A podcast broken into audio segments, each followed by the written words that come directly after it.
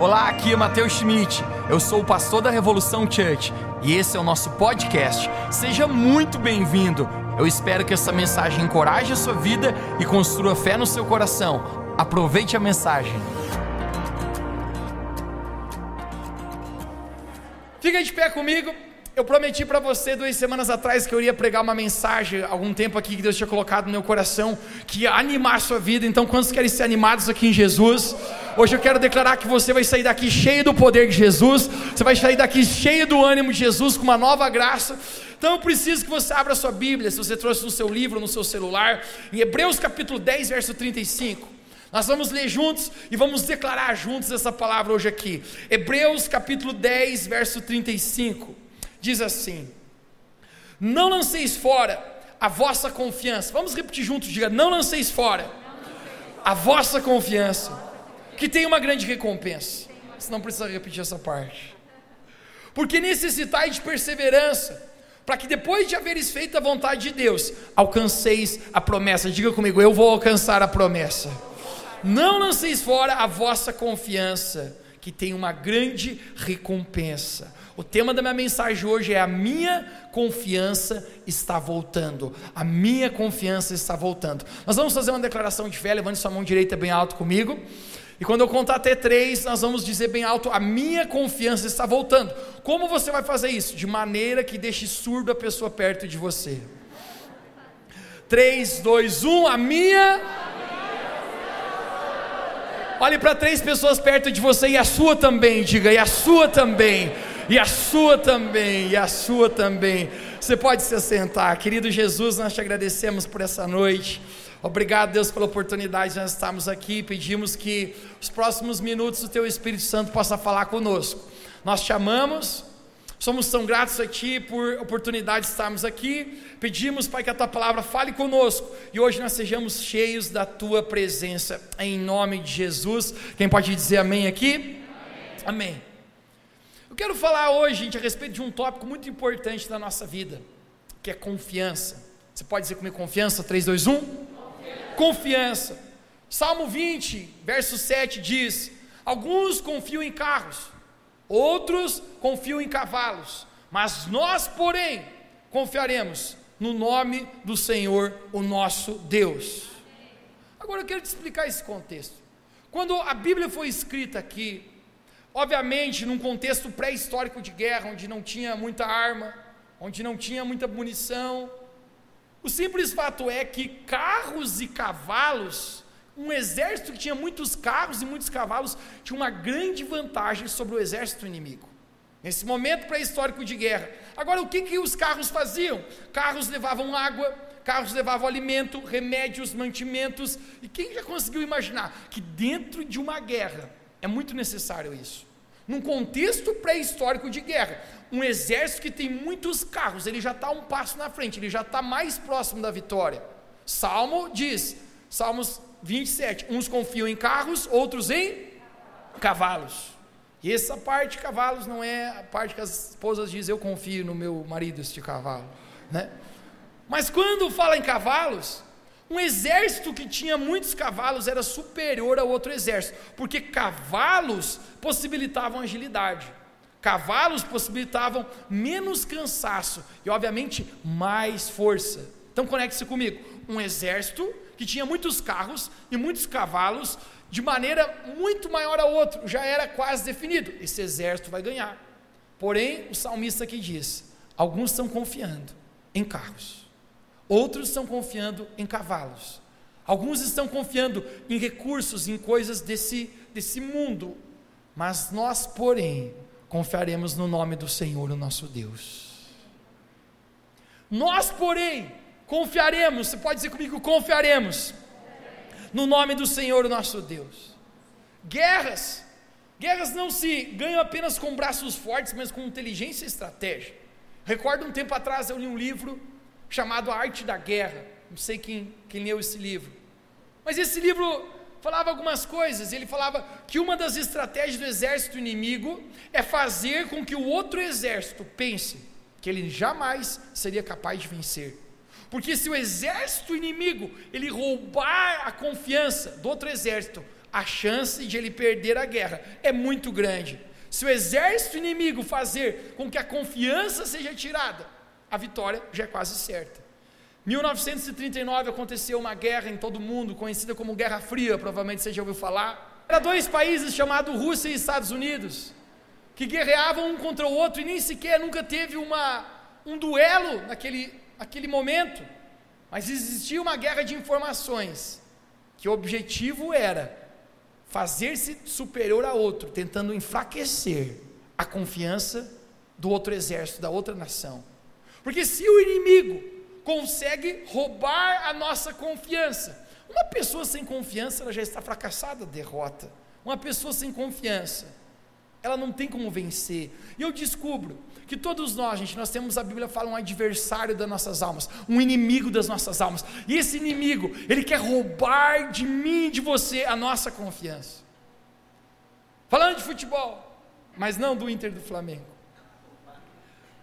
Eu recordo quando eu jogava, né? E a gente gostava de viajar, a gente jogava o estadual, viajava nosso estado jogando e tentava representar nossa cidade, representava bem, às vezes mal.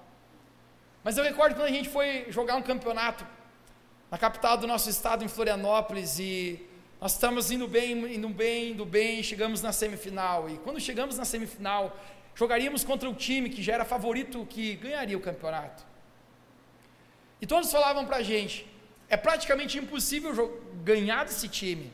Porque tinha dois caras em específico que parece que jogavam o, a linha muito profissional, que jogavam até com o, aquele jogador famoso, Matheus Schmidt, o Falcão. Zoeira. Jogavam com o Falcão e diziam, rapaz, é, é complicado ganhar. E todo mundo assim, é complicado ganhar. Eu acho que a gente já vai perder. E de repente, quando eu comecei a olhar aquele negócio, a galera no vestiário, a galera abatida, daqui a pouco eu comecei a falar com aquela rapaziada, rapaziada, mas a gente é homem que nem eles, pô.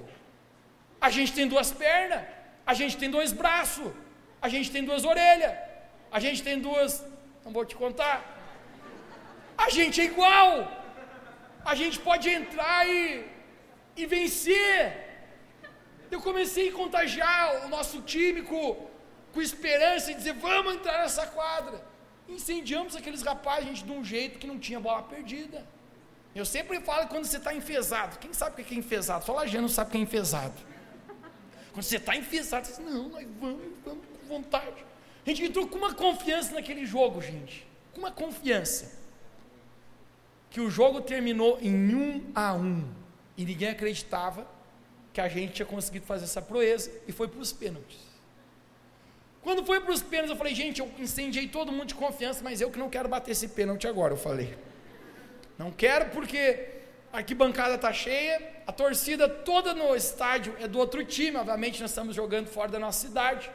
E todo mundo que bater o pênalti no nosso time, a galera começava a gritar na arquibancada: errou, errou, errou, errou.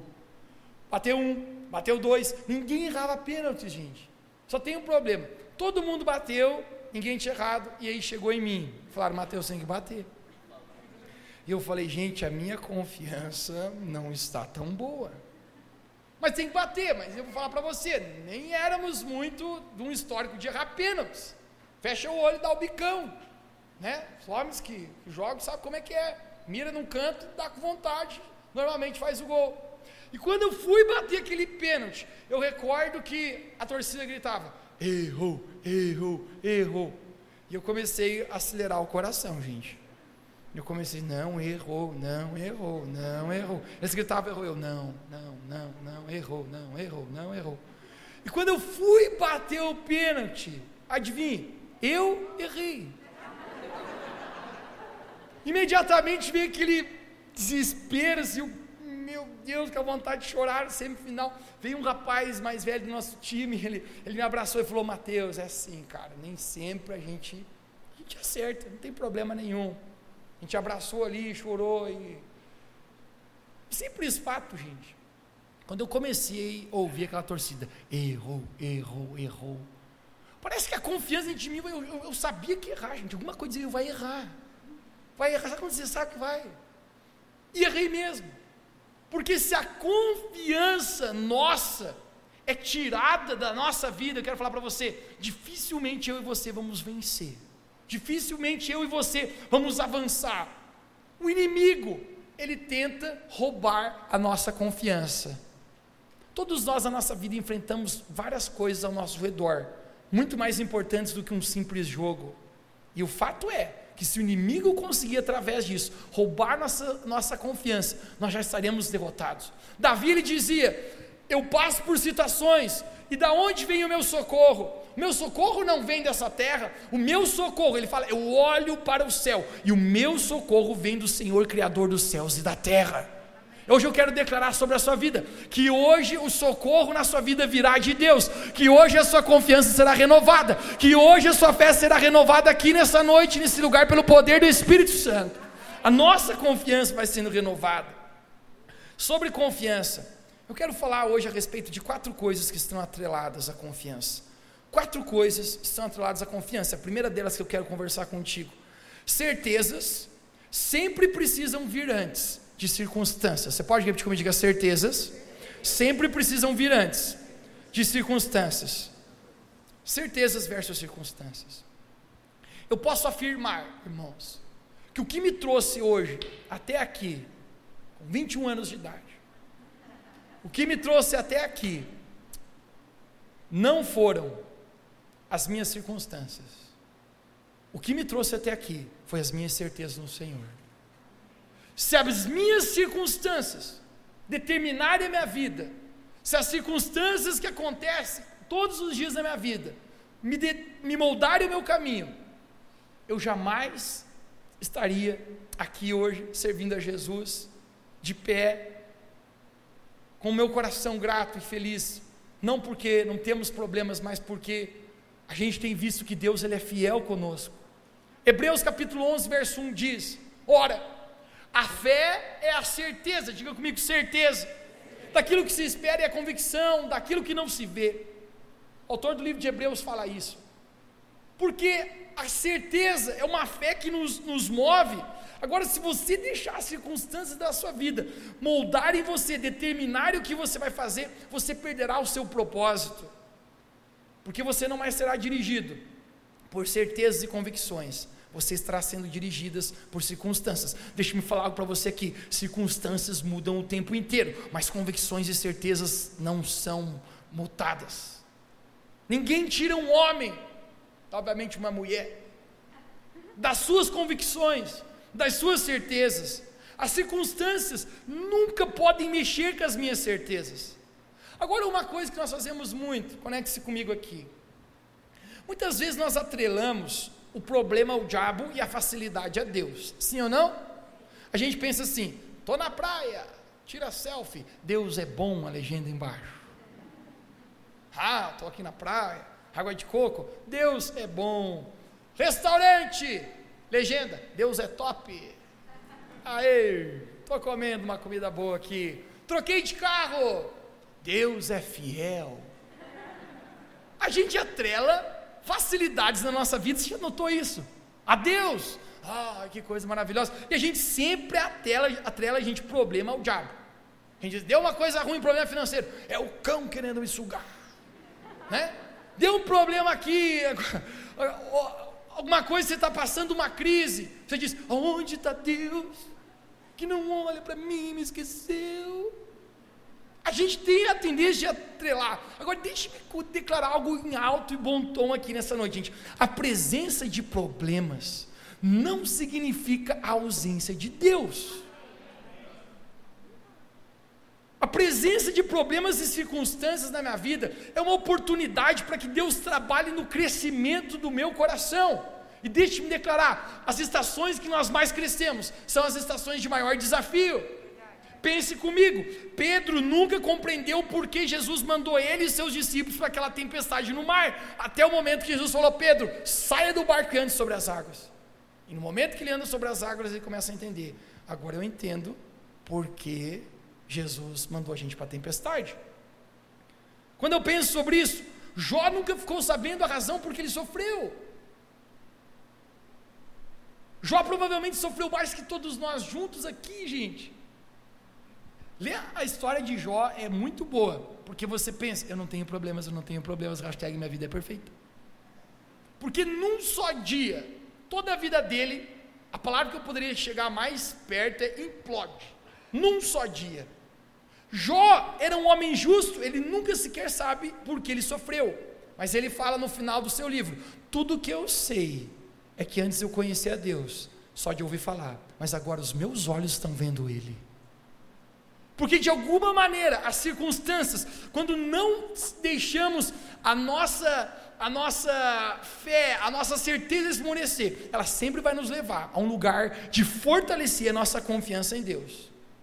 Jó, seus amigos falavam: Jó, você pecou. Jó, você está amaldiçoado, cara.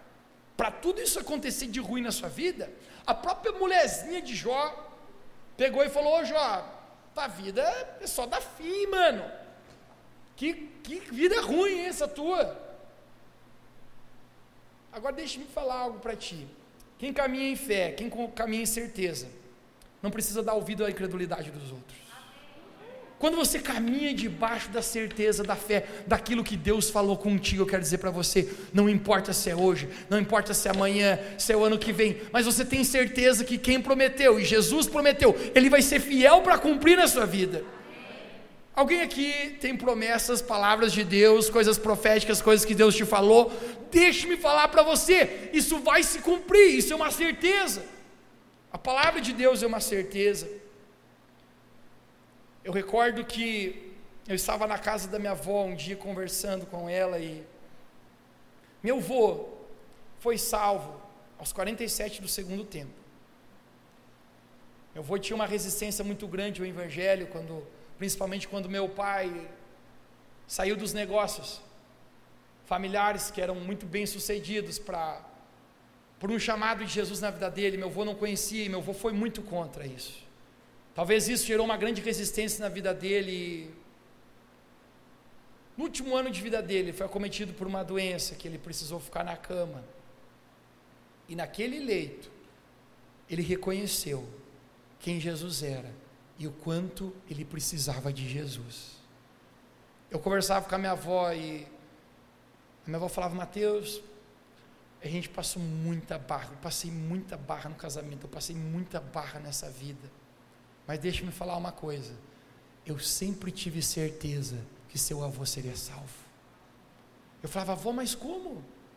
Ela falava, eu lia a minha palavra, eu lia a Bíblia, e eu declarava: Deus, tu vais salvar meu esposo. Eu não sei como, eu não sei através de quem, mas eu sei que eu tenho certeza, uma convicção que ele ainda será salvo. No último ano de vida dele, ele estava tão entregue para Jesus tão entregue para Jesus. O apóstolo Paulo fala: Eu estive faminto, eu estive perdido no oceano, eu estive nu, eu fui escoteado, eu fui preso, eu passei por muito. Mas eu tenho uma certeza: Deus tem cuidado de mim. 2 Timóteo capítulo 1, 2, o apóstolo Paulo fala, diz: Eu sofri, eu sofro muito, muita perseguição, mas eu sei em quem eu tenho crido.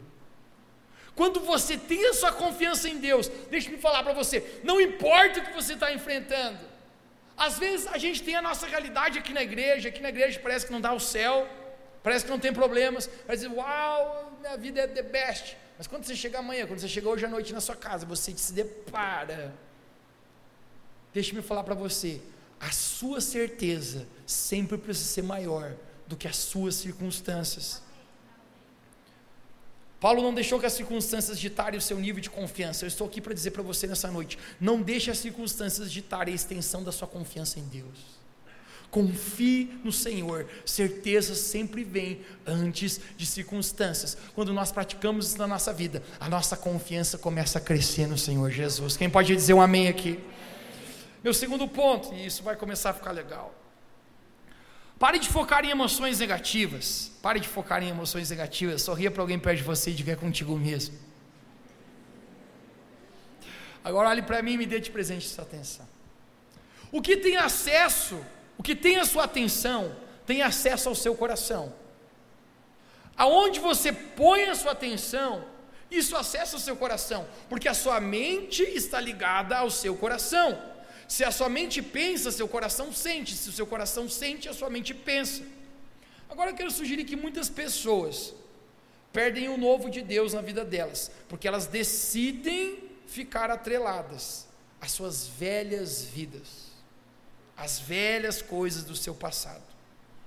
Deixe-me falar, você está focado aonde? Aonde estão seus olhos? Seus olhos estão em Cristo ou seus olhos estão na crise? Crises nós sempre vamos enfrentar. Em várias áreas da nossa vida. Eu sempre falo, se você está passando por uma boa estação, aproveite. Aproveite, irmãozinho. Aproveite, irmãzinha. Porque vai acabar.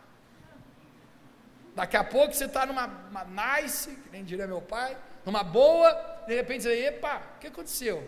Ixi, a vida. Essa semana, confesso para você que eu estava reclamando com a administração lá em cima. Estava dizendo, oh Deus, não fui contratado para isso, o senhor não me avisou que ia ter tanto problema assim. Pepino, não dá, sim. Crises, acontece. Agora a questão é: seus olhos estão fixos aonde? Em Cristo ou na crise? O nível da sua confiança sempre será afetado por onde estão os teus olhos.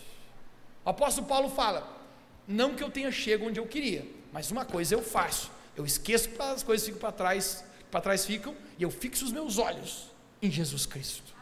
Eu fixo os meus olhos. Agora eu quero sugerir, mais uma vez, aqui que muitas pessoas perdem o favor de Deus porque decidem ficar com a familiaridade do velho. A gente está acostumado a algumas coisas, gente. Quem aqui tem algumas manias? Olhe para alguém perto de você, é você de novo. Fale para essa pessoa, é você. A gente tem algumas manias, a gente tem alguns hábitos, às vezes a gente aprendeu a se relacionar de uma maneira, a gente faz de uma maneira, isso é familiaridade. Deixa-me falar mais uma, mais uma vez para você. Muitas pessoas perdem o favor de Deus porque decidem ficar atrelado à sua velha familiaridade.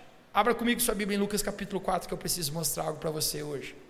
Lucas capítulo 4, no verso 16, diz assim: E chegando Jesus à cidade de Nazaré, diga comigo bem alto Nazaré, um, dois, três.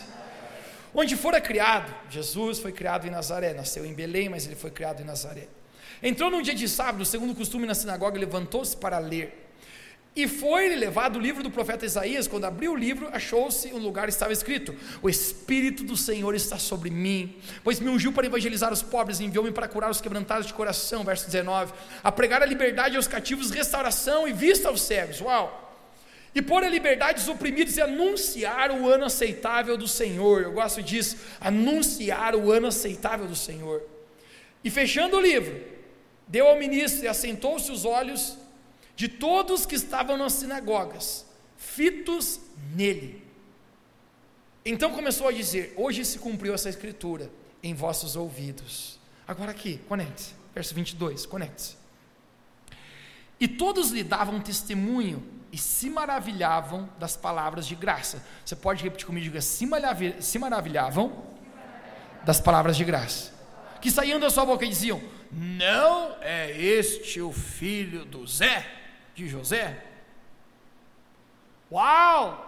Se Jesus fala umas coisas maneiras, olha a graça de Deus, a sabedoria a presença que existe na vida desse cara. Mas calma aí, esse aqui não é o, os, o filho do José e da Maria?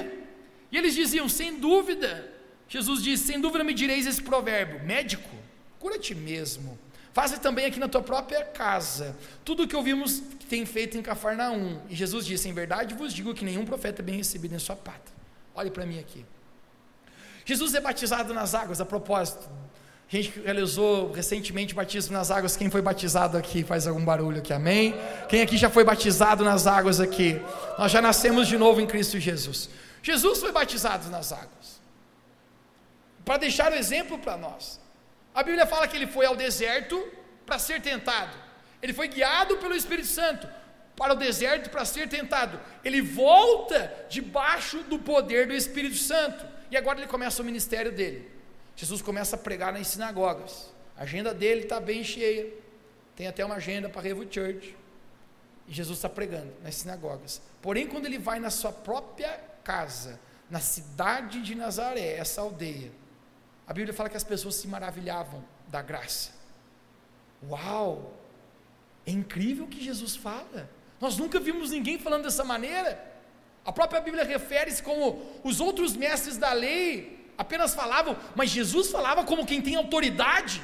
Jesus falava de uma maneira diferente. O poder de Deus, do Espírito Santo, fluía através de Jesus. Você consegue imaginar o que houve uma pregação de Jesus, do próprio Filho de Deus, o Verbo, a carne.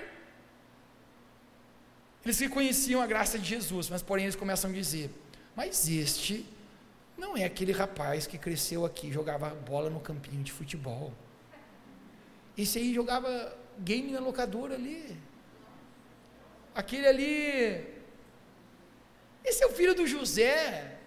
Esse aí cresceu no nosso meio. Ele jogava bola ali na esquina. As pessoas estavam familiarizadas com Jesus de Nazaré. Agora olha aqui. Mesmo elas vendo a graça, a sabedoria, a presença de Deus na vida delas, elas escolheram ficar com a experiência e com a memória daquilo que elas estavam familiarizadas e recusaram o novo que Jesus estava trazendo sobre a vida delas. Meu ponto aqui é que muitas vezes nós vemos a graça de Deus, olha irmãos, nós vemos a graça de Deus tentando se manifestar na nossa vida, em coisas novas, fazer coisas novas, mas nós decidimos ficar com o velho que nós já estamos familiarizados. Deus tentando mudar coisas dentro de nós. Nós ficamos focados nas emoções negativas. Deus tentando abrir uma nova porta na sua vida. Deus tentando abrir seu coração novamente para novas coisas. Mas nós estamos focados em emoções negativas. Você vê Deus tentando remover o vício da sua vida, mas você prefere ficar naquilo que você estava acostumado a vida inteira. Você vê Deus tentando curar a sua vida mas você prefere ficar no mesmo lugar de mágoa que você sempre teve. Você Deus, você vê a graça de Deus tentando santificar a sua vida para pureza sexual, para que você tenha um relacionamento feliz um dia, mas você prefere ficar atrelado ao pecado. Você vê Deus tentando fazer você avançar para o teu futuro. Mas às vezes nós ficamos familiarizados e nos mantemos com o velho passado que nós estamos. Eles não puderam receber o favor de Deus, porque ficaram com a familiaridade das suas vidas. Você consegue entender que muitas vezes a razão de a gente não receber o favor de Deus é a gente não reconhecer aquilo que Jesus está tentando fazer e a gente fica acostumado, focado nas emoções negativas. Falava você, tem gente que tem a mesma música há 10 anos que se deprime. Ah, essa é a minha música da, da depressão. E aí liga lá no dia que está ruim. Parceiros da solidão. Ah, eu, eu, coitadinho de mim. Aquilo que tem a sua atenção tem acesso ao seu coração. Deixa-me falar algo para você. Tem tantas coisas na nossa vida, gente, que nós passamos, que não são fáceis, mas deixa eu falar uma coisa para você: se você não colocar os seus olhos em Jesus, se você ficar focado na crise, a sua confiança terá ido embora. Algumas pessoas vivem frustradas, sabe por quê? Porque a frustração se tornou familiar na sua vida. Você cresceu no meio de frustração. E aonde você vai, você gera frustração. Algumas pessoas vivem ofendidas. Você sabe por quê? Porque a ofensa já tá, se tornou familiar para você. Já viu pessoa que não, todo lugar que vai dá uma treta? A ofensa é familiar para a vida dela. Aonde vai dar uma fofoca, desgracida? Aonde vai da intriga? Porque aquilo se tornou familiar na sua vida. Deixe-me falar para você agora. Muitas pessoas vivem com uma baixa autoestima, porque a inferioridade já se tornou familiar na sua vida. Mulher, você não consegue se sentir bonita, bela, porque você já se acostumou com a inferioridade. Mas eu quero falar para você hoje que o Espírito Santo ele quer com que você deixe a familiaridade daquilo que te segura e receba o favor do novo de Deus que está vindo sobre você hoje. Amém. Obrigado pelo também entusiasmadíssimo aqui. Quando Deus está tentando se mover para o novo, às vezes a gente volta para aquele velho. Minha irmã é psicóloga e ela fala: nossa tendência normalmente é repetir péssimas escolhas que a gente viu pessoas repetirem, pessoas fazerem, porque às vezes a gente está acostumado com o familiarizado, e isso impede do novo favor que Deus quer trazer sobre nós. Eles falaram para Jesus: Você não vai fazer aqui em Nazaré, na nossa cidade, as mesmas coisas que a gente ouviu que você fez lá em Cafarnaum? Lá em Cafarnaum muitos cegos foram curados. Lá em Cafarnaum, Jesus, você arrebentou. Por que, que você não vai fazer isso aqui? Não poderia fazer os mesmos milagres? Novamente, às vezes nós perdemos o favor de Deus, porque não queremos abrir mão do velho que nós estamos familiarizados. Aquelas pessoas decidiram ficar com Jesus, filho do José, que jogava futebol no campinho da esquina, e eles não conseguiram ver Jesus, o Filho de Deus, o ano aceitável do Senhor. Não foque nas suas emoções negativas. Foque no favor de Deus sobre a sua vida. Não foque na tristeza que você está mais arraizado. Não foque naquela amargura que você aconteceu contigo no seu passado. Não foque naquela traição que aconteceu contigo. Não foque naquela quebra de relacionamentos que aconteceu. Foque no novo favor que Deus tem sobre você. Amém. Terceira coisa sobre confiança é que confiança vem acompanhada de fé e coragem. Faça uma cara de corajoso aí. Confiança sempre vai vir atrelado, acompanhado de fé e coragem. Eu amo quando o apóstolo Paulo está falando com seu discípulo Timóteo. Timóteo ainda é novinho, então ele tem muito que aprender. Quem aqui ainda tem muito que aprender? Eu tenho muito que aprender. Ele fala: Timóteo, Deus não nos deu o espírito de covardia. Timóteo, a gente não foi chamado para ser covarde. Deus nos deu, Timóteo, o espírito de poder, de amor e de equilíbrio. Nós não somos chamados para ser covarde. Timóteo está com medo de liderar a igreja. Timóteo não se sente capaz. Ele fala: O quê? Deus não te deu o espírito de covardia, mas de poder, amor e equilíbrio. Covarde é aquele que foge da luta, que deveria lutar. Covarde é aquele que foge quando deveria estar presente. Agora, eu quero falar para você a respeito de um homem chamado profeta Eliseu. Ele está no Velho Testamento.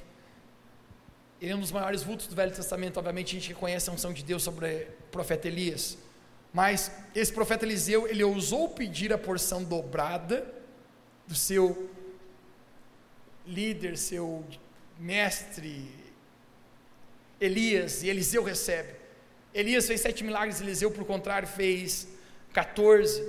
Mas segunda Reis, capítulo 6, verso 4 a 7, vamos ler isso aqui, eu quero mostrar algo para você muito surpreendente aqui. Segunda Reis, capítulo 6, verso 4 e 7 diz assim: E foi com eles, e foi com eles, foram ao Jordão e começaram a derrubar árvores, diga comigo, derrubar árvores. Quantos aqui todos os dias precisam derrubar árvores? Você entende do que eu estou falando? Nossa vida do dia a dia, amanhã você acorda para trabalhar, você precisa derrubar novas árvores, novos desafios, as circunstâncias, a rotina, eles foram derrubar novas árvores. Verso 5: Quando um deles estava cortando um tronco, o ferro do machado caiu na água, e ele gritou: Ah, meu senhor, era emprestado. O homem de Deus, Eliseu perguntou: Onde caiu?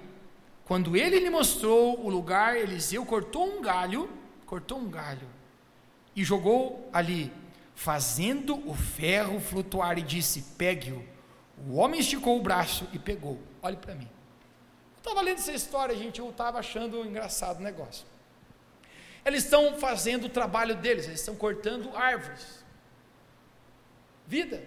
Você descobriu que vida é tão mais fácil na expectativa do que na realidade? A realidade eles estão cortando árvores. De repente, o homem que está com Eliseu, ele parece que tem um machado e é emprestado. E quando ele derruba na água, ele diz para Eliseu: Ah, é baiano parece, tomara que não tenha nenhum baiano aqui, mas diz: Ah, meu rei, derrubei na água e era emprestado. Gente, eu não sei contar você. Obviamente, para você não parece muita coisa, porque o machado, você pensa, eu derrubo o machado na água, eu deixo e compro outro. Mas machado naquela época era o machado, gente. Era a mesma coisa se derrubasse seu iPhone 12 Pro Max. Gente, eu não sei se é você, mas se eu, eu pulo na água e tento catar. É ou não é? Caiu ali, olha, ah, mas é fundinho, ah, mas vamos, vamos deixar perder isso aí. O iPhone 12 Pro Max, Machado. Dos 516 GB de corte. Agora olha o que ele faz. Ele olha para Eliseu e fala: Ah, meu rei, caiu o machado e nem era meu. Você consegue perceber que faltava confiança na vida desse homem para tomar atitude? Na nossa vida, irmãos, confiança sempre vem atrelado de coragem e atitude. Sabe o que, que Eliseu faz? Eliseu pergunta para ele: onde que caiu? Se é eu, digo, a bomba do machado. E ele fala: foi ali, ó. Ali. Bem aqui, naquele pocinho ali. Sabe o que, que Eliseu faz? Eliseu vai lá e corta outro galho. E eu acho que tem um significado aqui. Porque nas nossas vidas, gente, a gente está cortando galhos, dia após dia, cortando árvores. Deus sempre embrulha a nossa recompensa com responsabilidade. Deus sempre pega aquilo que Deus colocou na nossa vida no dia a dia, no cortar galhos, no ser fiel naquilo. Eu acho que existe uma representação aqui do profeta Eliseu, ele está dizendo: a gente está fazendo o que precisa ser feito.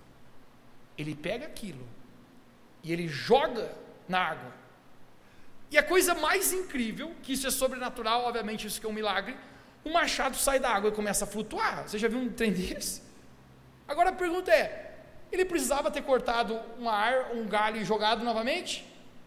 Não. Se o cara consegue flutuar o machado, ele consegue com o estalo de dedo flutuar também. Mas existe uma, um contexto aqui, irmãos. Quando a gente é fiel naquilo que Deus nos chamou para fazer, nas nossas responsabilidades, a gente sempre vai ver o milagre acontecer. A gente sempre vai ver o machado flutuar.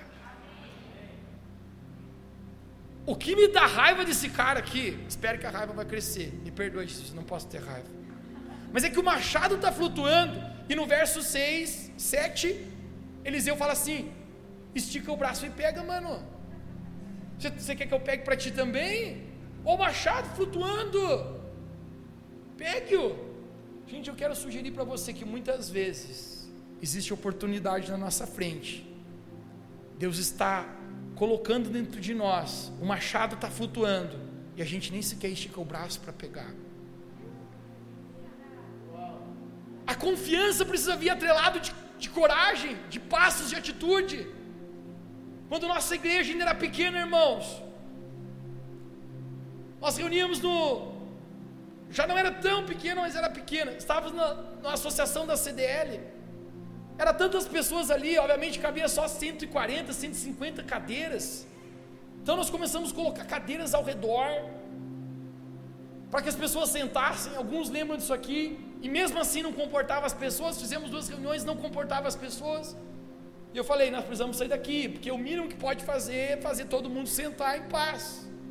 Tinha um irmãozinho que chegou a compartilhar comigo, líder de GPS, o Du, ele falou, Mateus, eu não sento na igreja faz dois meses, irmão. Estou lascado aqui. Eu falei, não preocupa. Iremos mudar de lugar. Ficamos um mês no Marajoara, no teatro da nossa cidade. Antes de Deus nos dar esse lugar incrível aqui, que também não vai durar por muito tempo. Vamos para coisas maiores. O machado está flutuando. Nós vamos pegar, o machado está flutuando. Nesse momento, eu recordo que nosso patrimônio da igreja era duas bandeiras, duas caixas de som, um microfone velho e três cones. Quando levantamos o que precisávamos comprar, gente, o orçamento passava de 60 mil reais. Precisávamos em duas semanas 60 mil reais. Chamei o Wagner, tesoureiro daqui, quando nós temos? Falou, temos já 50, 50 reais. E eu pensei, estamos frito. Mas deixa eu falar para você. Confiança tem a ver com coragem, atitude. Eu falei, nós vamos pisar nisso, eu não sei como, mas nós vamos jogar um galho nessa água e esse machado vai flutuar. Gente, em duas semanas até hoje eu não sei como. Nós compramos tudo que precisava comprar, gastamos mais de 60 mil reais. Porque coragem e atitude sempre está atrelada à nossa confiança, que é de fé na nossa vida. Quando na nossa vida nós decidimos dizer nós vamos confiar no Senhor, nós sabemos em quem temos crido, nós vamos agir, nós não vamos ficar. Gente, você começa a se tornar indestrutível em Jesus. Eu quero encerrar falando isso para você, o meu quarto ponto. Confie de fato que Deus está cuidando da sua vida. Você confia? De verdade. Você confia que Deus está cuidando de você, irmão? Você quer ficar bravo comigo hoje? Não comigo, junto comigo. Segunda Reis capítulo 6, o mesmo caboclo que não pega o machado. Olha o que, que acontece no verso 14. Existiam cercados o exército inimigo, a nação de Israel, e quando cercam, os sírios estão lá com milhares de soldados para destruir, e eles têm um alvo, Eliseu, o profeta Eliseu e quem está com ele, aquele negócio. Se alguém tem uma intriga com você, na época de garoto era assim: quem estava junto apoiava junto, é ou não é? Uma vez eu me lembro que um cara me deu uma voadora nas costas. No colégio eu falei: o que, que deu, mano? Nem te conheço, você anda com aquele cara. Deu, olha, mano, né? Sacanagem, hein? Eu falei: que eu te pego também. A gente não era bem convertido naquela época. O fruto do Espírito estava ruim naquela época. A gente revidava com gosto, mas não presta. Tem exércitos sírios lá. Aqui esse mesmo rapaz, ele sai, verso 14, 2 Reis 6, 14. Vem comigo. Eu vou encerrar falando isso. Então enviou para lá cavalos e carros um grande exército, estou falando dos sírios, os quais chegaram à noite e cercaram a cidade. Imagine agora essa cena na sua mente. Estão cercando. E o servo do homem de Deus, esse caboclo aí, se levantou muito cedo, pelo menos ele levantava cedo. Olhe para alguém perto de você, se você não levanta nem cedo, não tem nada para sobrar para tu, irmão, né? Você dorme até meio-dia, ainda acorda cansado, aí é complicado. E eis que um exército tinha cercado a cidade com cavalos e carros. Lembra que eu falei para você no início dessa mensagem: cavalos e. Um exército que tinha muitos cavalos e carros, o que, que acontece? Eles vão vencer. Então o servo o seu servo lhe disse: É o baiano escrito aqui. Ah, meu senhor, que faremos? Ele olha para o profeta Eliseu e fala: O que, que a gente vai fazer? Como é que a gente vai morrer? Engolados, se matamos? O que a gente vai fazer? Verso 16: Eliseu disse: Não temas, porque mais são os que estão conosco do que estão com eles. Esse é o momento que o rapaz olha assim e fala: É louco. Mas tá só nós dois aqui, mano. Você não está vendo tanto de gente? Como que tem mais que a gente? Agora olha o, o verso 17. E orou Eliseu e disse: Senhor, peço que lhe abra os olhos. Todo mundo diz comigo: abra os olhos, para que veja. Gente, eu vou falar uma coisa para você: se você foca os seus olhos na crise, na circunstância, você não é capaz de ver aquilo que Deus está tentando fazer na sua vida. Aquele homem está focando na crise, está focando na circunstância, mas Eliseu, os seus olhos estavam focados em Deus. Ele diz: abra os seus olhos para que veja. E o Senhor abriu os olhos do moço, e ele viu que eis que no monte estava cheio de cavalos e carros de fogo em redor de Eliseu. E como desceram ele, Eliseu orou e disse ao Senhor: Fere, peço que essa, essa gente se fira com cegueira. E feriu de cegueira todo do mundo pela palavra de Eliseu. Eliseu olha e diga: Deus, faça com que ele consiga ver, porque ele está focando no lugar errado. Quando os olhos dele é abertos, ele olha assim: é, pode vir agora, porque existem cavalos e carros de fogo. Deixe-me declarar para você: existe um exército espiritual, um exército celestial lutando pela sua vida. Você acha que você está só na sua luta, você não está. O apóstolo Paulo fala: todas as coisas que eu posso daquele que me fortalece, no poder de Deus que opera em mim. Quando, quando eu creio sobre isso, a minha confiança apenas solta para cima. Eu gostava de uma música que cantávamos na igreja quando era criança, que falava: com Jesus eu posso passar pelo meio de um exército e de um batalhão, porque a minha confiança não está em carros e cavalos, mas está no Senhor. Hoje eu quero falar com você que você não tem se sentido mais confiante de vencer. você não tem mais conseguido avançar, você, você sente assim, Mateus, eu estou tão acanhado dentro do meu coração, você sabe do que eu estou falando? Eu estou pregando para algumas pessoas hoje aqui, que você chegou aqui hoje desanimado, que você chegou aqui hoje preocupado, que você chegou hoje aqui sem, sem saber se você ainda pode avançar, crescer. Eu quero dizer para você que a sua confiança nessa noite está voltando em nome de Jesus. Essa é a palavra de Jesus para nós aquele que é poderoso para fazer infinitamente mais de tudo que pedimos ou pensamos. Querido, tudo que nós pedimos ou pensamos, Deus é fiel para fazer infinitamente mais nas nossas vidas. Quem recebe essa palavra, diga amém aqui nessa noite. Se coloque de pé onde você está. E quando você ficar de pé, diga bem alto: a minha confiança agora está voltando. Põe a mão no seu coração, feche seus olhos. Pai, te agradecemos por essa palavra que hoje está nos impulsionando, que está nos empurrando, não a familiaridade, mas ao favor, não a velha vida, mas o novo que o Senhor tem para nós. Agora nós cremos, Jesus, que a tua presença está aqui, que a tua graça está aqui. Nós queremos tirar os olhos das crises das nossas próprias lutas interiores, da nossa própria baixa frustração, autoestima, da própria rejeição e frustração e mágoas que nós carregamos. Hoje nós escolhemos o seu favor. Hoje nós escolhemos romper com as circunstâncias e viver por certezas, viver por fé.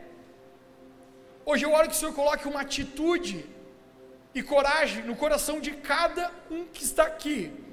Tu não nos chamou para covardia, Tu não nos deu o espírito de acovardamento, mas o Senhor nos deu o espírito de poder, equilíbrio e amor. Então agora hoje nós declaramos que o espírito de poder, equilíbrio e amor venha sobre cada um aqui. Pai, nós confiamos que tu estás cuidando de nós. Nós não temos dúvidas sobre isso. Abre os nossos olhos para nós ver quantos estão conosco. Maiores são aqueles que estão conosco do que aqueles que estão com eles. Da mesma maneira que abriste os olhos daquele servo, abre os nossos olhos hoje. Em nome de Jesus. Aí onde você está, eu gostaria que você entregasse a sua confiança a Jesus. Dissesse, Jesus, eu estou colocando toda a minha confiança no Senhor Jesus. Pai, eu estou colocando toda a minha vida. Se você tem tantas coisas no seu coração, que você tem lutado com inquietude, com ansiedade, você tem você tem lutado com desafios dentro de você mesmo. Hoje, agora, diga: Eu estou confiando em Ti, Jesus. Eu estou confiando naquele que é maior que eu. Eu estou aqui sendo fortalecido na minha fé. Eu estou sendo renovada a minha confiança. Pai, nós declaramos essa palavra sobre cada pessoa agora, em nome de Jesus. A nossa confiança está voltando. Nós precisamos de perseverança para que depois de alcançarmos a depois de perseverarmos alcançarmos a promessa. A nossa confiança tem um grande proveito, como nós lemos. Pai, hoje nós declaramos, Pai, renovo na fé, renovo na confiança. Tiramos o foco das emoções erradas, tiramos o foco das memórias erradas, colocamos toda a nossa expectativa apenas em Ti.